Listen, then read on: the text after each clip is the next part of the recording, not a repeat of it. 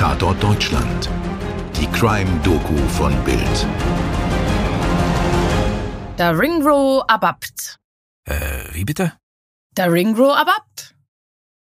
Okay. Mliaui witembim panept. Ja, ähm, herzlich willkommen auch von mir. Mliabuai Dutch. Ich habe keine Ahnung. Item samstgab. Na, Toni, okay, wenn du das sagst. Also, herzlich willkommen, hier ist Tatort Deutschland. Mein Name ist Mirko Kasimir und bei mir ist Toni Heyer. Ja, und was ihr eben gehört habt und vermutlich genauso wenig verstanden habt wie du, Mirko, das ist Teil einer wirklich mysteriösen Geschichte. Ah ja, ja, da bin ich aber froh, dass du wieder normal mit mir redest. Das wäre sonst heute ganz schön zäh geworden. Ja, Glück für dich und auch Glück für euch, liebe Hörerinnen und Hörer. Mehr von diesem merkwürdigen Buchstabensalat gibt es nicht. Also nicht nur heute nicht, sondern überhaupt. Das ist schon der ganze Code, den wir haben. Ein Code, der bald 80 Jahre alt und bis heute nicht geknackt ist. Und von dem wir nicht einmal ganz sicher sind, ob es wirklich ein Code oder eine geheime Nachricht ist. Oder eben einfach nur ein Buchstabensalat. Aber eigentlich haben wir ja jetzt mit dem Ende angefangen, oder? Stimmt, Marco. Der Punkt geht an dich. Wir gehen jetzt also erstmal ein paar Jahrzehnte zurück und auf die andere Seite der Erdkugel. Mirko, Vorhang auf für das Geheimnis des Summerton-Mannes. Es ist kurz vor sechs. Die Sonne ist kaum aufgegangen. Der endlose Ozean verschmilzt mit dem tiefblauen Himmel, der landeinwärts hinter den Dünen noch orangerot glüht. Der breite weiße Strand trennt die Nacht vom anbrechenden Tag und vergeht in der Ferne im leuchtenden Dunst. Es ist der 1. Dezember 1948, beinahe schon Sommer am Somerton Beach in Adelaide, Australien. Neil Day ist ein angehender Jockey. Nirgends fühlt er sich so wohl und sicher wie auf dem Rücken seines Pferdes. Mit seinem Freund Horry reitet er den Strand entlang, hinein in den neuen Tag. Es gibt keine bessere Zeit für einen Ausritt. Die Luft ist noch kühl, die ganze Welt wie frisch geputzt. Der Tag gehört ihnen, die Zukunft gehört ihnen, der Strand gehört ihnen. Einfach alles. Sie sind 16. Sie sind glücklich und sorglos, wie es einfach nur Teenager sein können. Ein paar Schritte neben einer hölzernen Treppe, die den Wall hinauf zur Strandpromenade mit ihren eleganten Holzhäusern führt, sitzt ein Betrunkener gegen einen Felsblock gelehnt. Die ausgestreckten Beine sind lässig übereinander gelegt. Eine Hand liegt im Sand, die andere hält er vor der Brust. Der Mann trägt einen braunen Anzug. Aus dem Revier schaut ein weißes Hemd und eine ordentlich gebundene Krawatte mit klassischem Streifenmuster. Die beiden jungen Reiter nicken und lachen sich an. Mal wieder einer, der es vom Tresen nicht nach Hause geschafft hat und seinen Rausch jetzt am Strand ausschläft. Neil und sein Kumpel reiten weiter, noch ein paar Kilometer in Richtung Brighton. Gegen 6.30 Uhr sind sie auf dem Rückweg und bemerken ihn erneut. Er hat sich kein bisschen bewegt. Neil und Horry zügeln die Pferde, unsicher, was jetzt zu tun ist. Sollen sie ihn wecken? Vielleicht wird er dann wütend. Und außerdem, was geht sie dieser Mann an? Schließlich steigt Horry aus dem Sattel. Neil folgt ihm. Und noch bevor sie den Fremden erreichen, wird ihnen klar, dass er nicht schläft. Der Mann am Somerton Beach ist tot. Neil und sein Kumpel Horry sind nicht die ersten, denen der Mann am Strand auffällt. Gegen sieben am Abend zuvor macht das Ehepaar Lyon einen Strandspaziergang. Ein Mann in einem braunen Anzug sitzt gegen den Seewall gelehnt. Er hebt den rechten Arm schwach an, dann lässt er ihn wieder auf seine Brust fallen. Offensichtlich ein Betrunkener, der versucht, sich eine Zigarette in den Mund zu stecken. Das Paar geht weiter. Um halb acht kommt ein anderes Paar an derselben Stelle vorbei und bemerkt den Mann. Er rührt sich nicht, obwohl Moskitos sein Gesicht umschwirren. Das Paar macht einen Witz. Der muss tot sein. Na, wenn die wüssten. Aber zu diesem Zeitpunkt war er übrigens noch nicht tot. Und vielleicht wäre er auch nicht gestorben, wenn der Mann, statt einen Witz zu machen, zu ihm hingegangen wäre oder die Polizei gerufen hätte. Ja, es gab wohl sogar noch mehr Leute, die ihn da sitzen sahen, ohne sich um ihn zu kümmern. Ich meine, auch Neil und Horry sind ja erst mal an ihm vorbeigeritten. Aber seien wir mal ehrlich, wenn wir einen Betrunkenen oder jemanden, den wir für betrunken halten, auf der Parkbank liegen sehen, dann gehen wir auch nicht unbedingt hin und fragen, ob alles in Ordnung ist. Auch wenn man das besser tun sollte.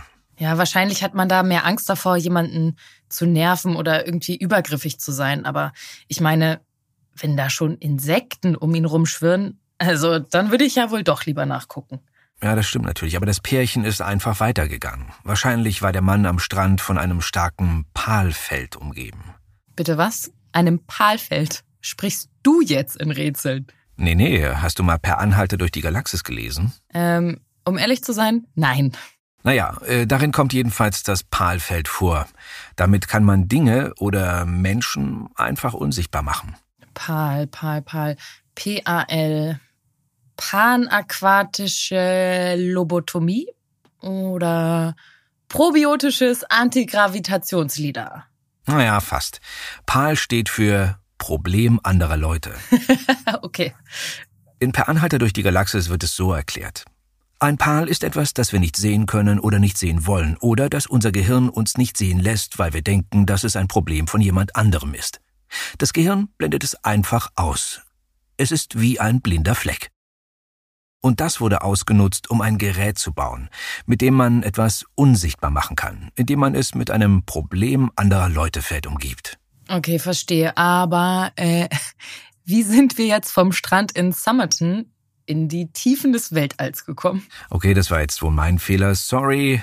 Zurück zum Strand. Zum toten Mann am Strand. Richtig. Die beiden Jungs und ein weiterer Passant, Jack Lyons, stellen ziemlich schnell fest, dass der Mann nicht mehr lebt. Offiziell für tot erklärt wird er von einem hinzugerufenen Arzt. Und damit beginnt die Suche nach der Identität des Mannes und der Todesursache. Man geht davon aus, dass er im Schlaf gestorben ist. An seinem rechten Kragen liegt eine nicht gerauchte Zigarette. In seinen Taschen findet man ein unbenutztes Zugticket von Adelaide nach Henley Beach, ein Busticket von Adelaide nach Somerton Beach, einen Aluminiumkamm, ein halbes Päckchen Juicy Fruit Kaugummis, eine Packung Streichhölzer und eine Zigarettenschachtel. Aber keine Brieftasche, keine Dokumente, nichts, was einen Hinweis auf seine Identität gibt. Ja, aber das Interessanteste, das ist eigentlich die Zigarettenschachtel. Da drin sind sieben Zigaretten, aber es sind Zigaretten einer anderen Marke. Naja, Jugendliche machen das ja auch manchmal. Sie kaufen halt die billigsten Zigaretten und stecken sie dann in die Packung einer etwas teureren Marke. Naja, zumindest haben sie das früher manchmal so gemacht. Ja, ist so ein bisschen wie den Einkauf aus dem Discounter in die Tüte einer Noble Mall umzupacken. Aber das Merkwürdige ist, die Zigaretten stammen von einer teureren Marke. Er hat also die Luxuszigaretten als Billigkippen getarnt. Dafür gibt es natürlich eine Million mögliche und völlig unmysteriöse Erklärungen. Aber es ist eben eine von zahlreichen Merkwürdigkeiten.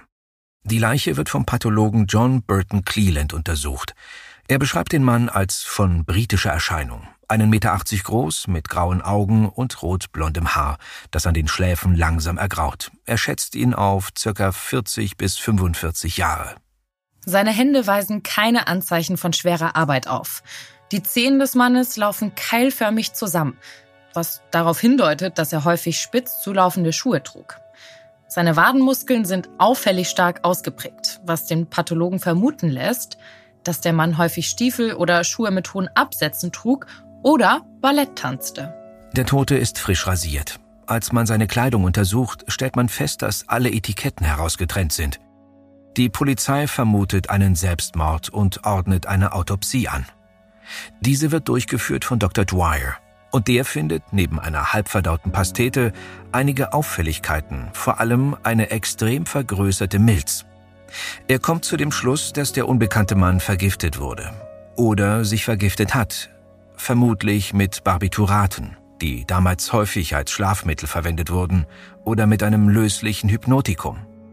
Beweisen kann er seinen Verdacht allerdings nicht. Die Polizei fotografiert den Toten, nimmt die Fingerabdrücke, schickt sie in die ganze Welt und lässt sogar eine Totenmaske anfertigen und die Leiche einbalsamieren. Einfach aus dem Grund, um eine spätere Identifikation oder Untersuchungen noch zu ermöglichen. Es gibt einige Hinweise. Menschen wollen den Mann erkannt haben, aber das stellt sich alles als falsch heraus. Die Identität des Toten vom Somerton Beach bleibt ein Rätsel. Und dieses Rätsel wird Mitte Januar 1949 nochmal ein ganzes Stück, naja, rätselhafter. Am 14. Januar 1949 entdeckt das Bahnhofspersonal von Adelaide einen braunen Koffer, der am 30. November 1948 nach 11 Uhr in der Bahnhofsgarderobe abgegeben wurde. Er trägt kein Etikett. Man vermutet sofort, dass er dem Unbekannten gehörte. Im Koffer befindet sich unter anderem ein rot karierter Morgenmantel, rote Filzpantoffeln, Unterhosen, ein Schlafanzug, ein Schraubenzieher für Elektriker und ein Schablonenpinsel, wie er auf Handelsschiffen verwendet wird. Sorry, aber Schablonenpinsel? Na, der wird zum Beispiel verwendet, um Frachtstücke mittels einer Schablone zu beschriften. Hm. Also dieser Kofferinhalt ist ja jetzt nicht besonders hilfreich. Aber an der Kleidung im Koffer sind wie bei der Kleidung, die der Tote trug, alle Etiketten entfernt. Auf einer Krawatte findet man aber einen Namen. T. Keen. Auch ein Wäschesack und eine Unterhose sind mit Keen beschriftet. Die Suche nach einem T. Keen aber bleibt erfolglos. Zumindest in der englischsprachigen Welt wird niemand dieses Namens vermisst. Eine Sackgasse. Eigentlich soll der Tote noch im Januar ein weiteres Mal untersucht werden, aber es dauert noch fünf Monate, bis sich der Gerichtsmediziner Thomas Erskine Cleland die Leiche im Juni erneut vornimmt. Ja, gut, dass Sie den eingeweckt haben. Einbalsamiert. Ja, ja. Also an der Untersuchung ist auch Cedric Stanton Hicks, Professor für Physiologie und Pharmakologie an der Universität von Adelaide beteiligt. Er stützt die Vergiftungshypothese und nennt zwei Gifte, die in Frage kommen könnten. Digitalis und Uabain. Eigentlich Herzmedikamente. Die Namen werden übrigens erst in den 80ern veröffentlicht, da sie vorher sehr einfach in der Apotheke beschafft werden konnten und man wohl niemanden auf dumme Gedanken bringen wollte. Allerdings erklärt Hicks auch, dass ein Nachweis nicht möglich sei. Es bleibt bei Spekulationen. Und jetzt wird es richtig seltsam. Ich sag nur Daringro Abat. Nicht nur die Leiche wird neu untersucht, man schaut sich auch seine Kleidung noch einmal genauer an. In einer kleinen zusätzlichen Tasche, die versteckt innen in die Hose eingenäht ist, entdeckt man ein sorgfältig zusammengerolltes, winziges Stück Papier, auf dem die gedruckten Worte Tamam Shut stehen. Der Zettel wurde offensichtlich aus einem Buch herausgerissen. Tamam Shut. Das ist persisch und es bedeutet so viel wie Ende oder beendet oder auch fertig. Angestellte der öffentlichen Bibliothek finden heraus, dass der Schnipsel aus einem Buch stammt. Dem Rubaiyat des persischen Dichters Omar Khayyam, der von 1048 bis 1131 lebte. Das Buch ist eine Sammlung von Vierzeilern, deren englische Übersetzung gegen Ende des 19. Jahrhunderts extrem beliebt war. Ein Hauptmotiv des Rubaiyat ist, man solle das Leben in vollen Zügen genießen und es nicht bereuen, wenn es endet. Die herausgerissenen Worte Tamam Shut stammen von der letzten Seite des Buches. Die Polizei veröffentlicht Fotos des Zettels und bittet um Mithilfe bei der Suche nach dem Exemplar, aus dem dieser Zettel herausgerissen wurde. Und die Suche hat Erfolg. Ein Arzt meldet sich bei den Behörden. Am Tag bevor der Somerton-Mann tot am Strand gefunden wurde, habe jemand ein solches Buch in sein unverschlossen abgestelltes Auto geworfen. Die letzten Seiten des Buches wurden herausgerissen. Die Seite, von der das kleine Papierstück stammt. Ich weiß, ich sage das jetzt schon die ganze Zeit, aber jetzt wird es richtig mysteriös. Und wir kommen endlich zu meinem komischen Gesabbel vom Anfang. Im Einband dieses Buches sind handschriftlich die Worte oder besser gesagt folgende Zeichenfolgen eingetragen. Darin vorhabt, Lioai, Ptiboabtept. Ja, ja, ja, Mirko, das reicht, das reicht. Man kann sich den Zettel im Internet auch anschauen. Also ihr müsst da nur nach Summerton Man googeln. Und dann könnt ihr euch selber den Kopf zerbrechen, was das überhaupt bedeuten soll. So wie das schon zahllose Profis und Amateure seit 1949 tun. Es scheint sich um eine verschlüsselte Nachricht zu handeln. Bisher ist es allerdings niemandem gelungen, sie zu dekodieren. Tja, mit diesem Rätsel werden wir leben müssen. Wir wissen nicht, was dieser Code bedeutet. Wir wissen nicht, warum der Mann die Worte Tamam Shut herausgerissen und so sorgfältig in einer extra eingenähten Hosentasche versteckt hat. Wir wissen auch nicht, wer das Buch warum in das Auto des Arztes geworfen hat, aber ganz so ratlos müssen wir euch zum Glück doch nicht aus dieser Folge entlassen. Denn eines der großen Rätsel dieses Falles wurde gelöst. Aber erstmal wird es, ich traue mich gar nicht, es zu sagen, noch ein bisschen rätselhafter. Ja, im Gedichtband findet sich auch eine handgeschriebene Telefonnummer. Am anderen Ende nimmt eine Frau ab. Jessica Ellen Thompson, genannt Joe. Joe ist Krankenschwester und wohnt nur 400 Meter vom Fundort der Leiche entfernt. Das klingt fast zu einfach. Aber nichts ist einfach an diesem Fall. Als Polizisten besagte Joe befragen, sagt sie, dass sie den toten Mann nicht kenne und auch keinen Schimmer habe, wie und warum ihre Telefonnummer in sein Buch gekommen ist. Die Fotos oder die Totenmaske kann bzw. will sie nicht erkennen. Aber an dieser Aussage gibt es von Anfang an Zweifel. Polizisten beschreiben ihre Reaktion beim Anblick der Totenmaske als verblüfft und so, als würde sie gleich in Ohnmacht fallen. Paul Lawson, der Techniker, der den Abguss angefertigt hat, erzählt später, dass sie nach dem Anblick der Büste sofort weggeschaut habe und sie nicht wieder habe ansehen wollen. Zudem reagiert sie in den Befragungen ausweichend, verweigert die Aussage irgendwann komplett und fordert die Polizei auf, ihren Namen nicht dauerhaft zu speichern oder gar weiterzugeben. Immerhin erzählt sie, dass sie ein Exemplar des Rubaiyat besessen habe. Sie habe es allerdings schon 1945 einem Mann namens Alf Boxel geschenkt. Nach Kriegsende sei sie dann nach Melbourne gezogen, habe ihren zukünftigen Ehemann kennengelernt und den Kontakt zu Boxel komplett abgebrochen. Ist Boxel der Mann vom Strand? Der Verdacht liegt erstmal nahe. Allerdings findet die Polizei ihn quicklebendig in Sydney. Und nicht nur Boxel geht es gut. Auch seine Ausgabe des Rubaiyat. Die letzte Seite ist intakt. Die Worte Tamam Shud stehen, wo sie hingehören. Damit wird es für fast 60 Jahre still um den toten Mann am Strand. Naja, also so still, wie es halt um einen mysteriösen Toten werden kann. Also eigentlich ja gar nicht still. Denn je weniger man weiß, desto mehr wird spekuliert. Dauernd ploppen neue Theorien und vermeintliche Erkenntnisse auf. Unter anderem soll der Summerton-Mann ein untergetauchter Nazi-Kriegsverbrecher oder ein sowjetischer Agent gewesen sein, der wohl eine Uranmine und eine Forschungseinrichtung ausspionieren wollte. Vor allem die vermutete Liebesbeziehung zwischen der Krankenschwester Jessica Thompson und Alf Boxall bietet Stoff für Geschichten über Liebe, Eifersucht und Mord. Es erscheinen Bücher und Enthüllungsstories, aber sie enthüllen nichts wirklich. Und dann, 2007, 59 Jahre nachdem zwei jugendliche Jockeys eine Leiche am Strand von Somerton gefunden haben, nimmt die Geschichte wieder richtig Fahrt auf. In diesem Jahr stirbt Jessica Thompson. Ihre Tochter Kate Thompson erzählt aber in der Sendung 60 Minutes, dass ihre Mutter die Polizei belogen habe. Ihre Mutter habe die Identität des Toten sehr wohl gekannt, behauptet sie. Und mehr noch, auch den Behörden sei das bekannt gewesen, aber geheim gehalten worden. Kate vermutet, dass sowohl ihre Mutter als auch der Summerton-Mann Spione gewesen sein könnten. Ihre Mutter habe sich für den Kommunismus interessiert und Russisch gesprochen. Und ihr nie verraten, woher sie die Sprache kenne. Und dann ist da noch Robin, der Bruder von Kate, also der Sohn von Jessica, der Krankenschwester. Der ist 2007 bereits verstorben, doch seine Witwe und deren beiden Kinder treten ebenfalls bei 60 Minutes auf. Sie behaupten, der Somerton-Mann sei der Vater von Robin. Zeitlich könnte das passen.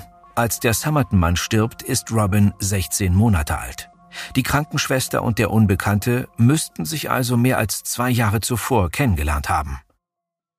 Die Witwe und die beiden Kinder von Robin Thompson verlangen eine Exhumierung der Somerton-Leiche, um seine DNA mit der DNA ihres Mannes bzw. Vaters zu vergleichen. Kate weist dieses Ansinnen zurück. Das sei eine Respektlosigkeit gegenüber ihrem Bruder.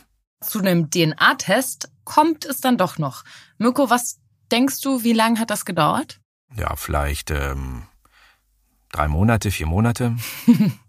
nee, also ganze 14 Jahre hat das noch gedauert, bis okay. es tatsächlich zu einem DNA-Test gekommen ist. Und in der Zwischenzeit hat sich dann ein Team der Universität Adelaide daran versucht, unter der Leitung des Professors Derek Abbott den Fall endlich und endgültig zu lösen.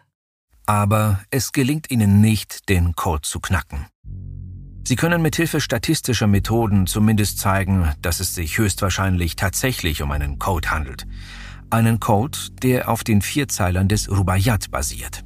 Na toll. Jetzt wissen wir also, dass das Mysterium wirklich ein Mysterium ist.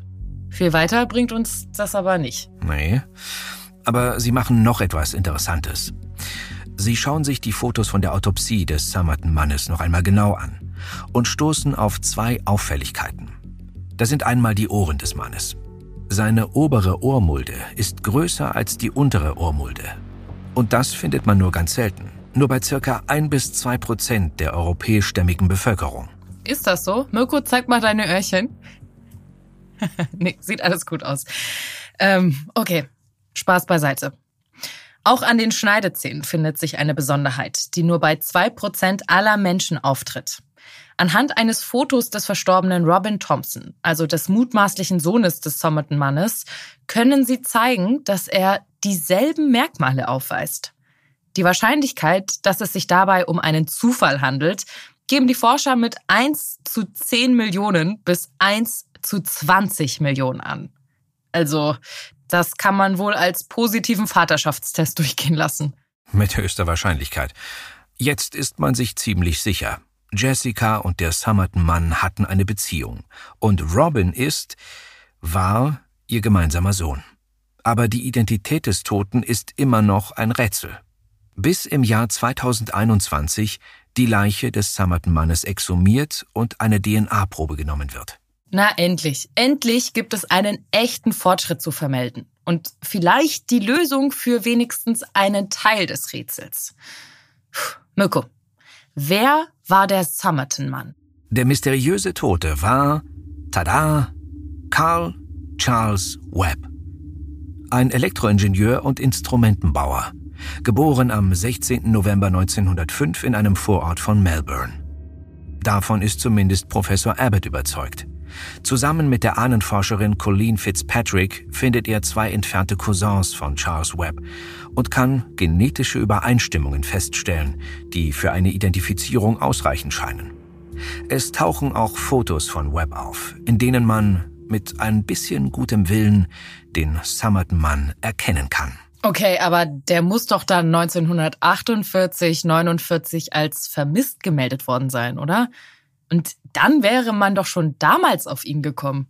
Tja, er wurde nie als vermisst gemeldet. Viele seiner nahen Verwandten, sein Vater, sein Bruder, sein Schwager, sterben im Zweiten Weltkrieg. Sein Schwager, er war also verheiratet. Ja, allerdings verließ er seine Frau 1947.